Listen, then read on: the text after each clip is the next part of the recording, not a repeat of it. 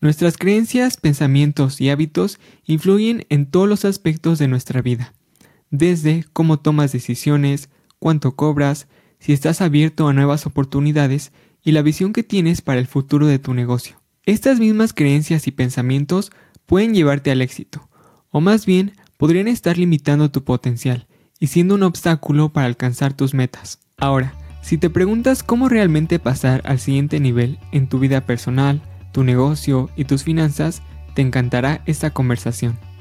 Betty Galván es coach empresarial certificada por Action Coach, Engage and Grow, Radical Collaboration y Quality Mind.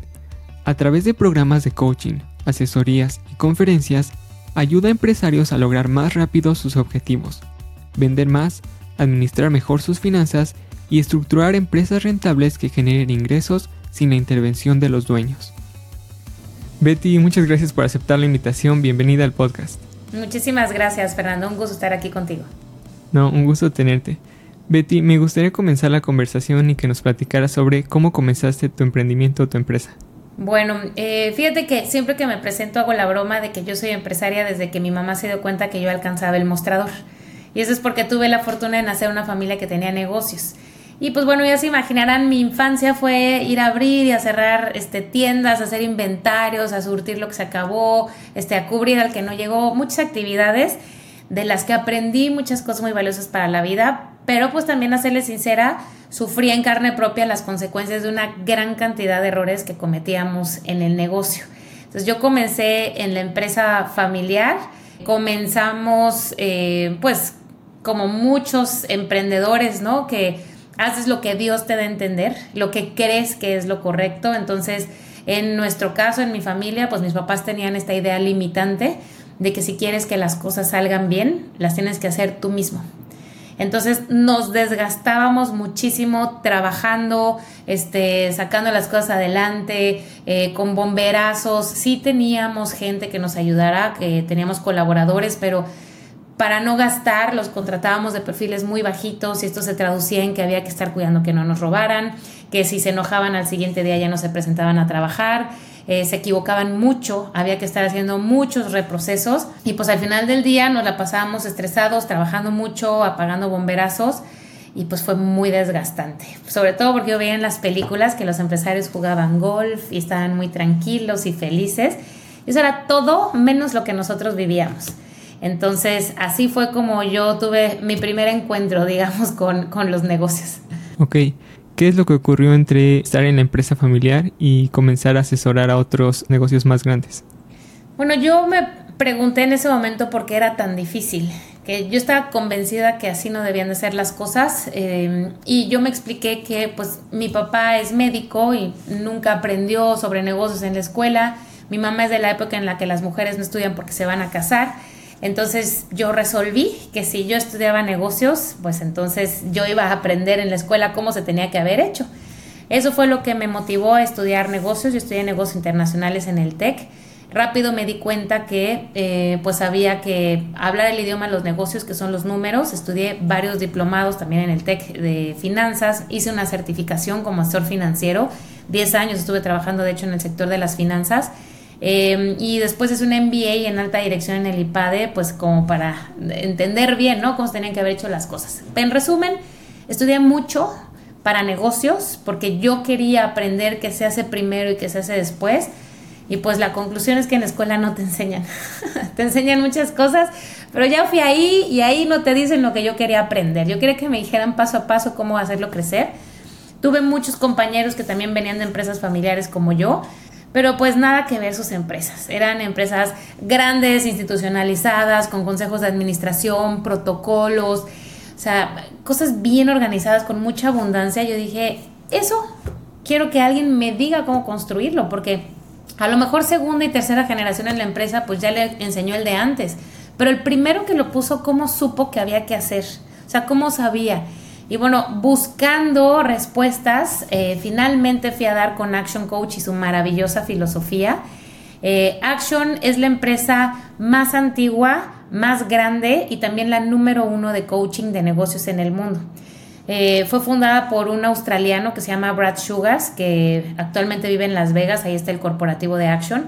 Y lo que hizo Brad fue que acomodó en orden las, las mejores prácticas de los negocios en seis pasos, que te llevan de tener una empresa caótica a tener un negocio. Y la definición de negocio es una empresa comercial rentable y que funcione sin ti. Si no funciona sin ti, no es un negocio, es un autoempleo. Y el autoempleo tiene muchas desventajas. Primero, no te puedes enfermar. Segundo, no te puedes ir de vacaciones dos meses a Europa. Y tercero, no te puedes retirar, que eso es lo peor. Porque si dejas de trabajar, dejas de generar tu estilo de vida. Entonces, con la metodología de Action Coach, de las mejores prácticas, vas de la mano con un coach que te ayuda a construir un verdadero negocio. Y una vez entrando en esta metodología que me hizo todo el sentido, porque además Action tiene una visión muy bonita, que es generar abundancia mundial a través de la reeducación en los negocios. Entre esta visión que a mí me inspira mucho y la metodología que cuando la vi me hizo todo el sentido, que son las mejores prácticas, es decir, si tú lo implementas funciona, así de fácil. Se ha hecho los últimos 30 años en los cinco continentes con todos los giros de negocios, si se hace funciona.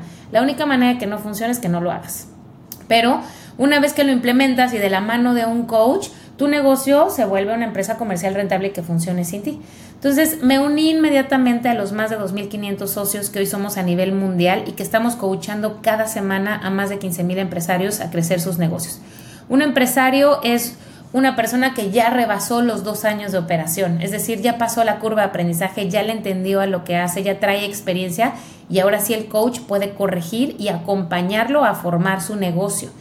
Entonces, eh, yo me metí como coach, empecé a tener muy buenos resultados con mis clientes y luego me di cuenta que necesitábamos también incluir el factor humano, no solo las mejores prácticas en los negocios. Y así fue como empecé a adquirir más franquicias, porque yo tengo la franquicia de Action Coach, no es que yo sea empleada, sino que este es mi negocio, adquirí la, la franquicia y así como esa metodología adquirí otras franquicias, Engage and Grow, que trabaja con equipos de trabajo, eh, Radical Collaboration, que trabaja sobre todo en el tema de empresas familiares, que pues súmale la complejidad del negocio y la complejidad de las relaciones familiares, se vuelve una bomba de tiempo. Entonces, Radical Collaboration da las cinco habilidades básicas para la colaboración y después también adquirí otra que se llama Quality Mind, que trabaja en el mindset de la gente, sobre todo cuando traen creencias limitantes. Yo me topaba mucho con clientes que decían, es que eso no funciona.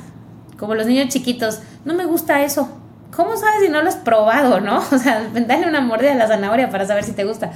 Entonces, eh, este tipo de creencias limitantes de en mi industria eso no jala. Aquí donde yo vivo las personas son distintas.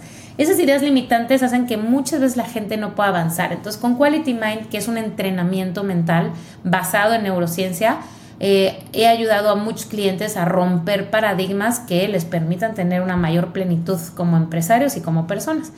Con mis clientes hago una mezcla de las metodologías según lo que veo que van necesitando, eh, pues han tenido magníficos resultados. Estos resultados a mí me han llevado a ocupar los primeros lugares en el ranking de coaches a nivel mundial.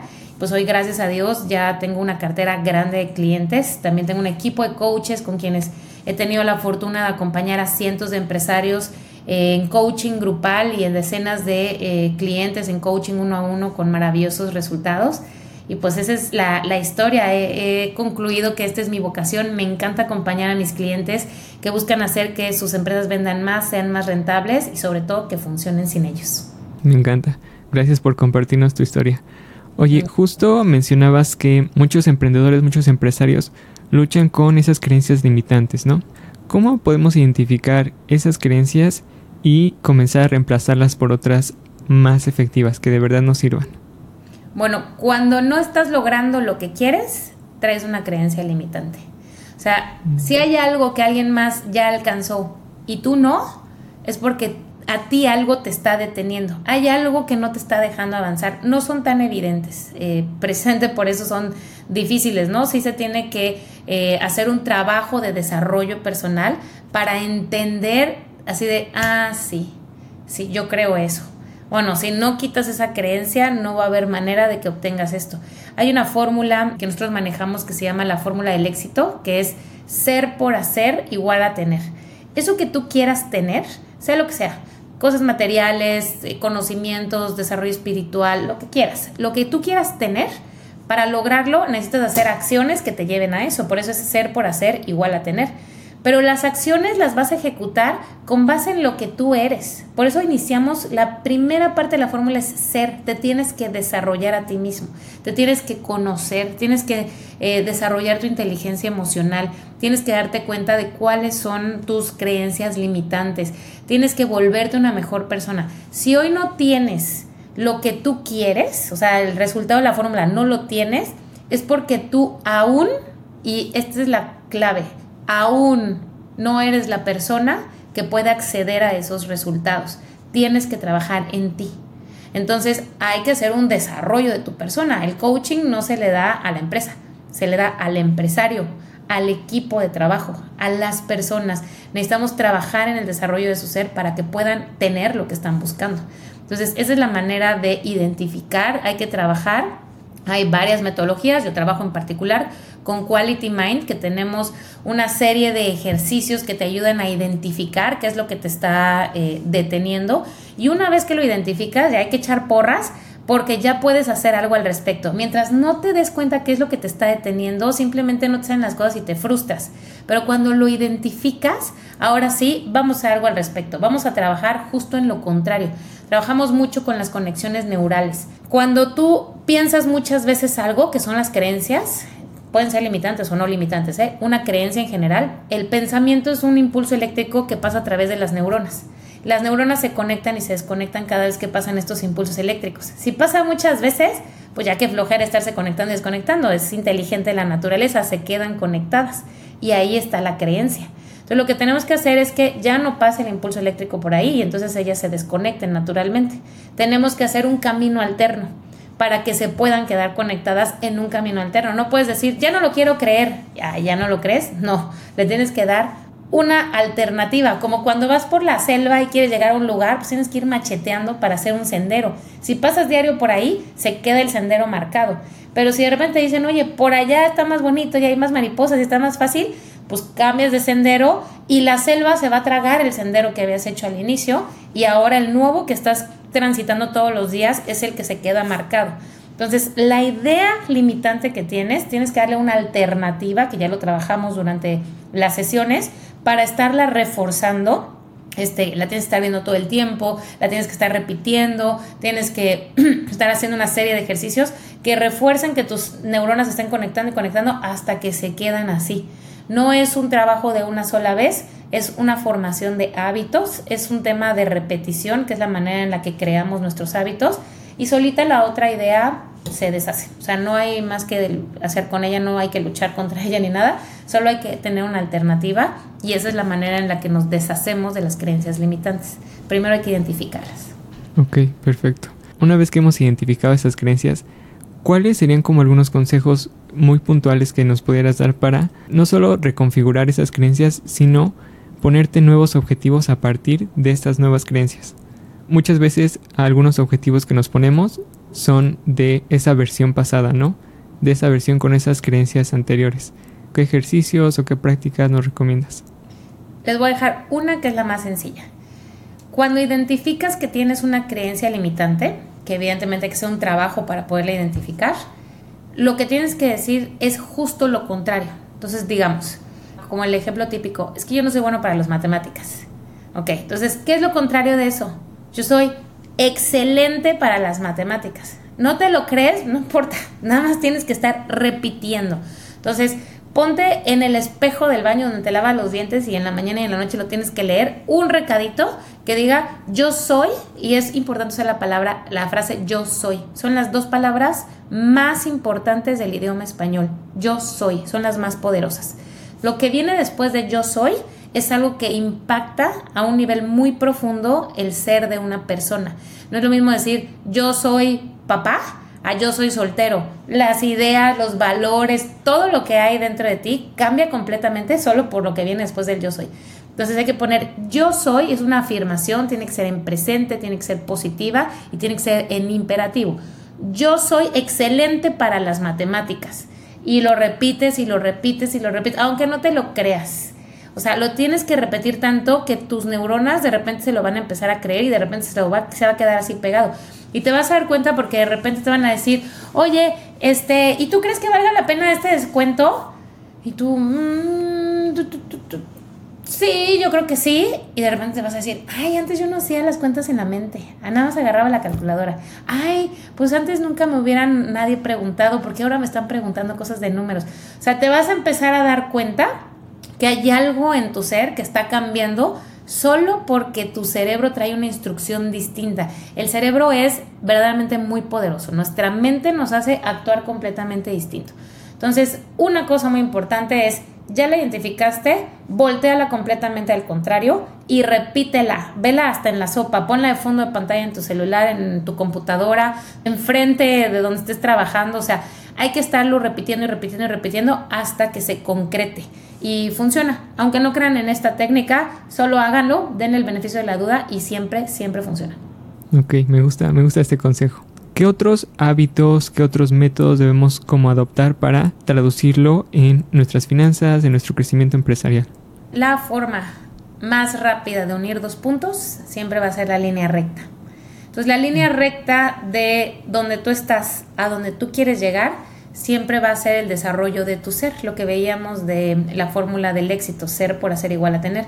La manera de desarrollarte es escuchando podcasts que te den riqueza, este, asistiendo a cursos, capacitándote cada vez más, haciendo estudios más elevados, este, siempre ver videos, o sea, todo lo que te dé educación, que te, haya, que te haga crecer más, juntándote con personas que tienen una mentalidad que tú admiras, eso es lo que te va a llevar mucho más rápido a alcanzar eso que estás buscando. Pero si te levantas y lees las noticias, que pues las noticias tienen que vender, entonces para que puedan vender se dan cuenta que lo que más capta la atención son temas pues mucho más morbosos o amarillistas, entonces la verdad es que no es información de calidad. Yo siempre sugiero ni veas las noticias porque la verdad es que si hay algo importante de lo que te vas a enterar, te vas a enterar. Punto. Pero el estar viendo quién se está peleando y lo que le dijo y el asesinato y el robo, estás dejando entrar a tu mente información muy tóxica que hace que tú no generes pensamientos que te van a hacer crecer. Tú tienes que estar enfocado en tu crecimiento, sobre todo si eres emprendedor y te quieres volver empresario. Quien se anima a hacer este camino, que es la menor proporción de personas a nivel mundial, solamente somos el 4%, estamos eligiendo una vida de alto rendimiento. O sea, todos los empresarios le tienen que meter un alto rendimiento a su vida. Y para eso hay que dormir bien, hay que comer bien, hay que dormir temprano, hay que hacer ejercicio, hay que respirar y oxigenarnos, hay que, este, o sea, sí hay que tener el cuidado de una persona de alto rendimiento. Entonces, necesitas tener mucho cuidado con la información que vas a dejar que entre a tu mente porque eso es lo que hace que formes tus creencias y que actúes en consecuencia. Entonces la manera más rápida es mete a tu cerebro en lo que te quieras enfocar, en qué quieres mejorar, edúcate, escucha podcast, toma cursos, este, ve de la manera en la que puedes meter más información que desarrolle tu ser para que a su vez tú tengas acciones mucho más poderosas y tengas mejores resultados. Siempre les digo a las personas que si quieres obtener mejores resultados, tienes que hacer cosas distintas. Esa es la definición de locura de Einstein, cómo quieres obtener resultados distintos y hacen las cosas siempre igual. Entonces hay que salirnos de la zona de confort, sí hay que eh, tomar hábitos saludables, eh, hábitos de personas de alto rendimiento y enfocarte en sacar las cosas que más te interesan ahorita. Ese sería mi consejo. Quiero retomar ahorita dos puntos que mencionaste. Me encantaría profundizar más en estos hábitos de alto rendimiento. Hace un par de episodios, uno de nuestros invitados nos compartió el libro de hábitos de alto rendimiento, justo de Brandon Bouchard. Cualquiera que esté buscando pasar a ese siguiente nivel, no solamente en su negocio, sino en su carrera, sus finanzas, su crecimiento personal, pues tiene que adoptar estas prácticas, ¿no? ¿Cuáles dirías que son estos hábitos y el paso del emprendedor al empresario?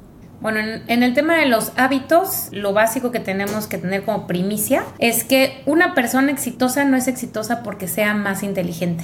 es exitosa porque tiene buenos hábitos. Aunque no sea la más inteligente, si tuvo buenos hábitos, indiscutiblemente va a tener éxito. Entonces, hay hábitos muy básicos que son con los que tenemos que empezar. Hay que dormirse temprano. Eso de no, no me puedo dormir antes de la una de la mañana es una mentira. Se ha escuchado muchas personas que dicen que no se puede, que tienen problemas de sueño. Tienen indisciplina con su sueño, tienen hábitos tóxicos y por eso no se pueden dormir temprano. Pero de que pueden lograrlo, lo pueden lograr. Entonces hay que dormirse temprano. No puedes dormir menos de 7 horas. Hay que dormir entre 7 y 8 horas. También dormir mucho es, no está tan bien para la salud. Entonces hay que dormir entre 7 y 8 horas cronometradas, ¿eh? O sea, no, no duerman menos de eso real. Hay que alimentarnos de manera saludable, tratar de tener un pH balanceado.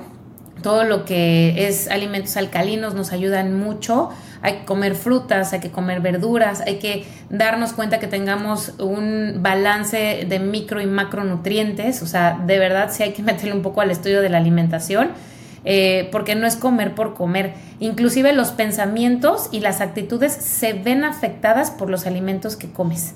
Entonces sí hay que tener este, mucha disciplina en lo que también estamos ingresando a nuestro sistema digestivo porque las neuronas no solamente están en el cerebro, también tenemos neuronas en el sistema digestivo y en el corazón.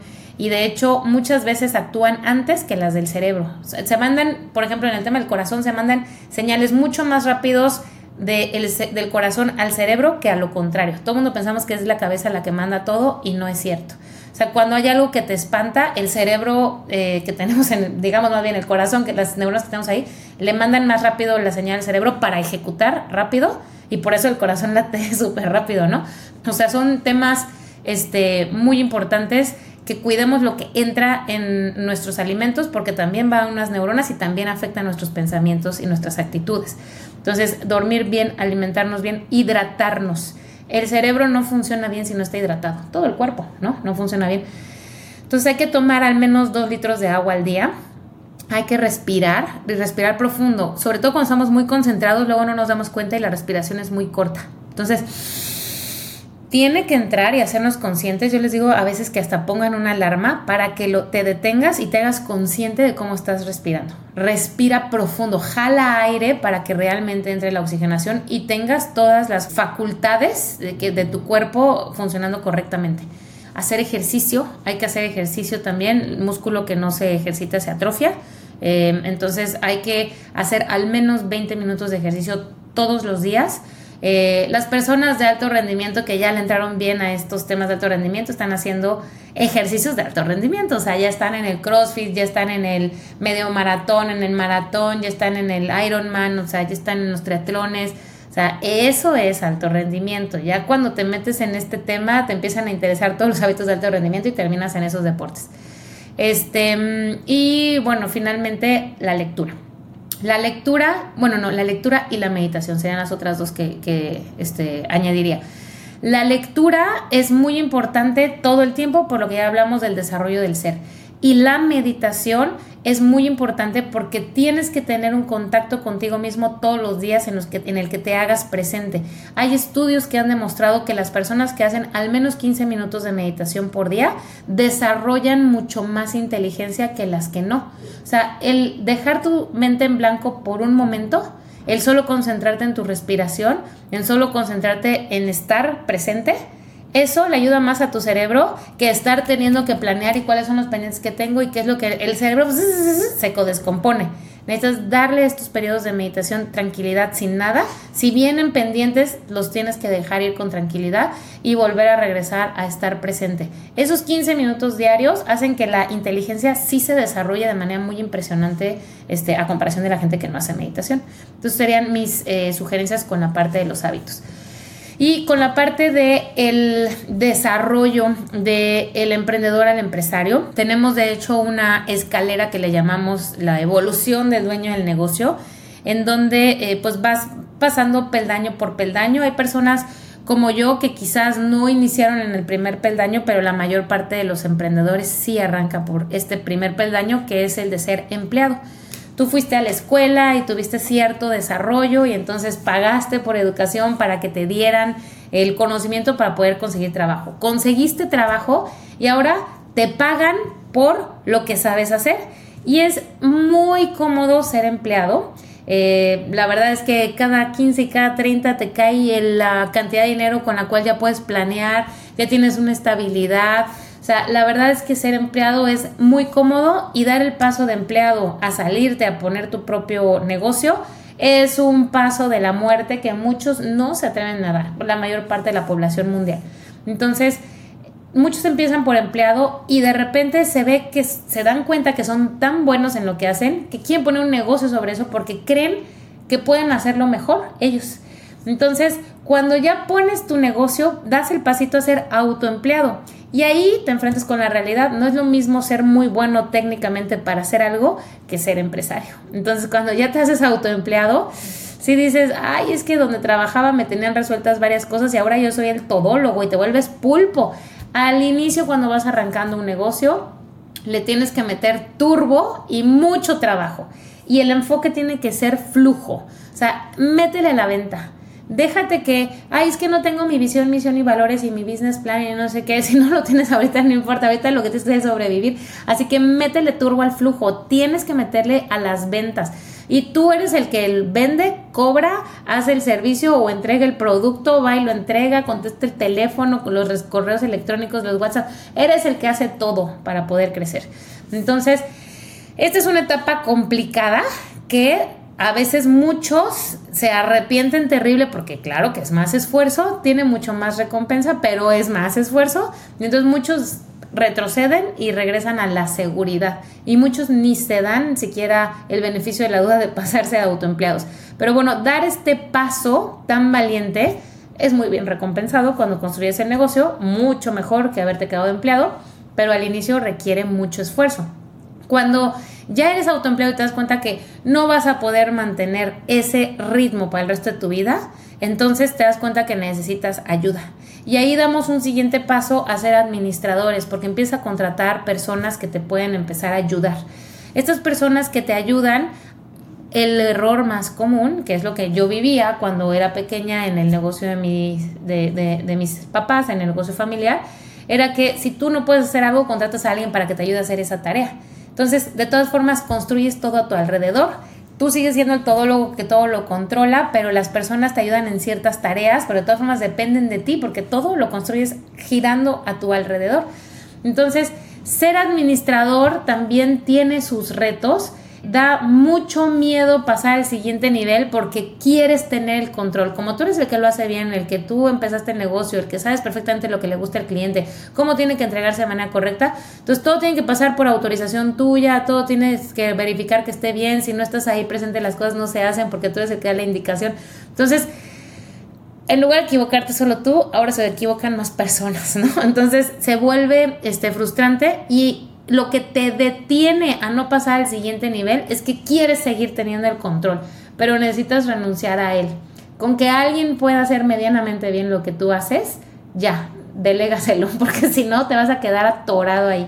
Entonces, cuando ya entiendes que tú no eres Superman, que puede venir a resolver absolutamente todo y que para crecer vas a tener que soltar, entonces puedes dar el siguiente paso a convertirte en dueño de negocio Ahora sí, siendo un dueño de negocio, ya comienzas a construir a un equipo de trabajo, ya empiezas a delegar correctamente, ya pones puestos para que haya funciones completas, no tareas, sino que se va a encargar de toda esta área, se va a encargar de toda esta área, ya empiezas a construir ahí tus sistemitas para que eh, hagamos un equipo en lugar de que todos dependen de mí. Y entonces ya como dueño comienza a crecer y aquí la trampa está que como lo construiste tú, te apegas mucho, lo quieres, es tu hijo, y entonces muchos se quedan ahí atorados.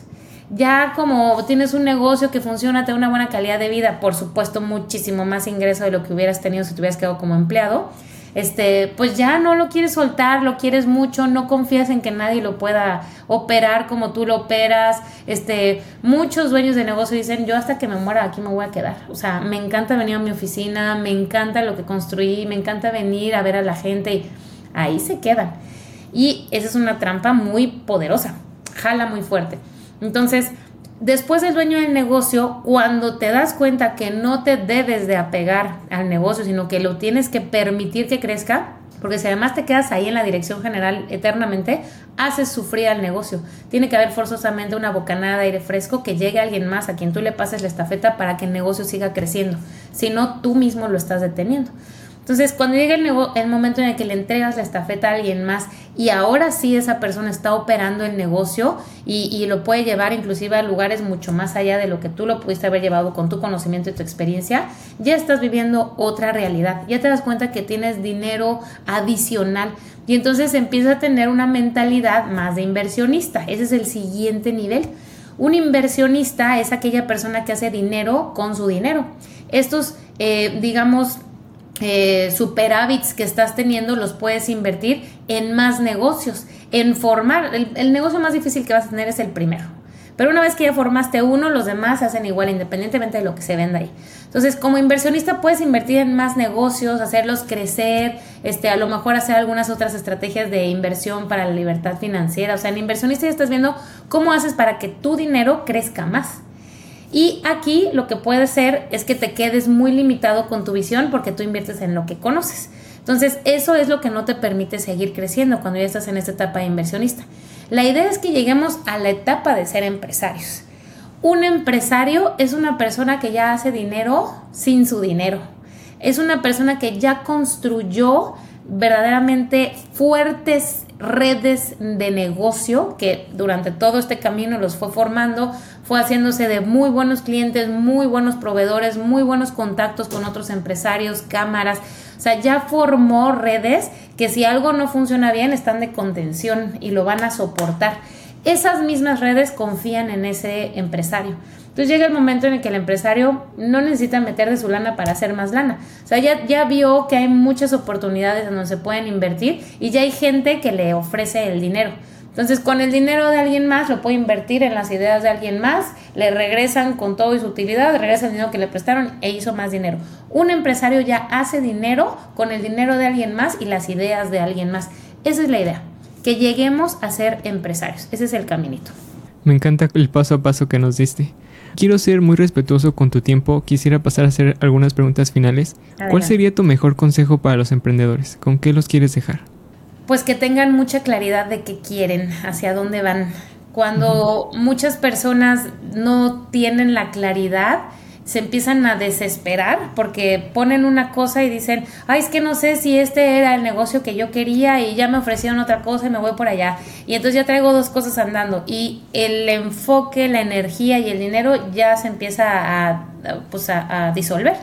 Entonces, elige una cosa, trabájala bien y sácala bien hasta el final no te vayas a desenfocar. Muchas veces dicen, ay, es que también mi, mi suegro me invitó a que le ayude con unas chambitas. Y ya también estoy construyendo mi página para hacer las ventas en línea porque lo que quiero es mi negocio de venta de calcetines. Pero también me ofrecieron dar unos cursos por allá de algo que yo tengo experiencia. Entonces, no haces ni una cosa ni otra. Nada más vas sobreviviendo, pero no construyes nada. Dedícate a sacar bien una cosa, métele turbo, sí le tienes que meter mucho trabajo, pero saca una cosa, ten mucha claridad de a dónde le vas a meter tu fuerza, tu energía y tu dinero y métele fuerte a esa sola cosa. Y al inicio, tu única prioridad es liquidez. Entonces le tienes que entrar a las ventas. Al inicio de un negocio tienes que buscar flujo. Así que te tienes que poner a vender a diestra y siniestra. Solo una cosa y sobre esa cosa métele turbo para generar flujo. Esa sería mi recomendación para los que van empezando o están por iniciar. No, no se desenfoquen. Betty, si tuvieras que volver a empezar tu propio negocio, ¿qué es lo primero que harías? desde inicio no empezar yo con una operación. Es que ya, ya digamos que ya es otra realidad y ya ahorita podría iniciar contratando a alguien más para que se encargue del desarrollo del negocio. Este, pero digamos, si no tuviera dinero para arrancar un nuevo negocio y lo tuviera que arrancar yo de cero, lo que yo haría de inicio sería buscar negocios en donde no se requiera tanta inversión. Generalmente son los servicios. O sea, yo, yo me enfocaría en algo que tenga que ver con servicios que dan un margen muy alto, este, porque alineada a lo que les decía, lo que hay que buscar es flujo. Y si además necesitas una alta inversión y no tienes dinero y, y demás, ahí se empiezan a complicar más las cosas. Sí, perfecto. ¿Puedes compartir tus tres mejores recursos con los emprendedores? Ya sean libros, cursos, otros recursos. Bueno, lo primero y más importante que les quiero recomendar es que tengo un podcast todos los días en vivo en LinkedIn de 8 de la mañana a 8 y media. Todos los días estoy dando mm, eh, temas específicos muy interesantes para los empresarios. Lunes de mindset, martes de marketing y ventas, miércoles de finanzas e inversiones, jueves de equipo y viernes en donde tengo invitados especiales, en donde comparten eh, ideas que te ayudan a salir fuera de la caja y se hace una comunidad de empresarios muy buena porque como es en vivo se pueden escuchar las opiniones y los comentarios de otros empresarios y creo que es muy enriquecedor tener este hábito de conectarse todos los días en la mañana a participar. Este, entonces, primero les sugeriría que, se conecten a los podcasts en vivo. Si no pueden escucharlos en vivo por LinkedIn, porque es por LinkedIn, búsquenme Betty Galván, coach empresarial, eh, y ahí está en LinkedIn y ahí vienen todos mis podcasts.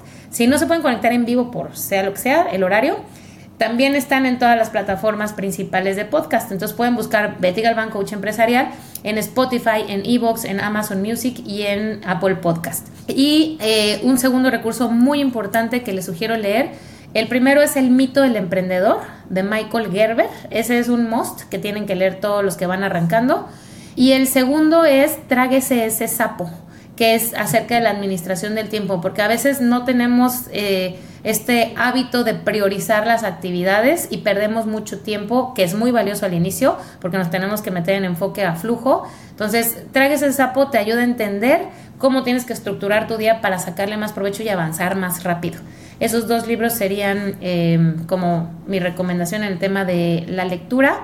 Y el tercer recurso que les pudiera sugerir, pues serían cursos eh, de los que se están impartiendo en las plataformas o inclusive gratuitos, o sea, que sí se metan a buscar cosas que les ayuden a mejorar eso que ellos no están este, pudiendo lograr. O sea, si ya identificaste que hay un área que no estás pudiendo avanzar ahí, métele a capacitación técnica de eso que necesitas, este, ya sea finanzas, ya sea este, administración del negocio, administración de tu tiempo, este, cómo manejar tus inventarios. O sea, si hay algo que te está fallando, métete a ver cómo se hace. No inventes el hilo negro porque te vas a tardar más. Esa sería mi sugerencia.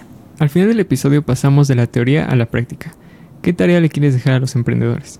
Pues la tarea principal que a ver si, si aceptan el reto, sería que escriban minuto a minuto lo que están haciendo. Por lo menos por dos semanas, escriban de 6 a 6.10 estuve en el baño. De 6.10 a 6.25 me lavé la cara dientes y me vestí. De 6.25 a 6.30 bajé a comer algo.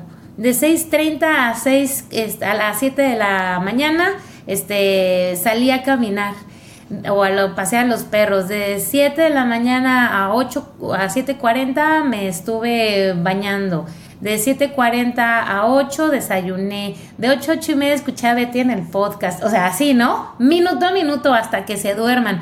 Todos los días durante dos semanas porque ahí se van a dar cuenta cuáles son los hábitos que están teniendo que no les están ayudando. Ahí se van a dar cuenta cuántas veces al día están revisando el WhatsApp, que les quita mucho tiempo, cuántas veces al día están revisando correo electrónico, que también quita mucho tiempo, cuántas veces al día están procrastinando, haciendo alguna otra cosa. O sea, identifiquen los vampiros de su tiempo que no les están permitiendo avanzar y elimínenlos. Es muy importante que se hagan conscientes de en qué están usando su tiempo para que eh, verdaderamente le puedan sacar provecho al tiempo. Porque al inicio, cuando estás arrancando un negocio, o rápido generas flujo o rápido se cierra tu negocio. Entonces están en una carrera contra el tiempo, administrenlo correctamente. Esa sería mi tarea. Excelente, excelente consejo. Gracias por compartir tu experiencia, tus conocimientos. ¿Dónde pueden seguirte los emprendedores? Pueden buscarme en Instagram, pueden buscarme en LinkedIn, pueden buscarme en Facebook, pueden buscarme en las plataformas de podcast que ya les comenté. Este, también estoy en Twitter y siempre en todos lados me pueden encontrar como Betty Galván Coach Empresarial. Y si le buscan así en Google, Betty Galván Coach Empresarial, ahí van a salir todas mis ligas y también ahí le pueden dar clic. Perfecto. Dejaremos aún así tus redes sociales y los links a tu podcast y al sitio web en la descripción del episodio y la descripción del video para que puedan ir a seguirte, ¿vale? Muchas gracias Betty de nuevo y gracias a los emprendedores por escuchar un episodio más. Esta conversación con Betty fue increíble. Es una experta en el tema y tienes que seguirla. Antes de concluir el episodio de hoy, quiero darte las gracias por estar aquí esta primera temporada, por escuchar cada semana, por tus mensajes, tus reseñas y tu apoyo. Han sido 30 episodios llenos de aprendizajes, reflexión e historias inspiradoras, y no puedo esperar para traerte más conversaciones como estas la siguiente temporada. Mientras tanto, suscríbete a nuestro canal de YouTube, donde cada semana seguiré hablándote sobre negocios, marketing, dinero, productividad y liderazgo. Y si no lo has hecho, suscríbete a nuestra newsletter también, para seguir recibiendo todo nuestro contenido nuevo. Y una vez más, gracias por ser parte de esta increíble primera temporada. Nos vemos en YouTube y la newsletter para seguir construyendo el negocio de tus sueños.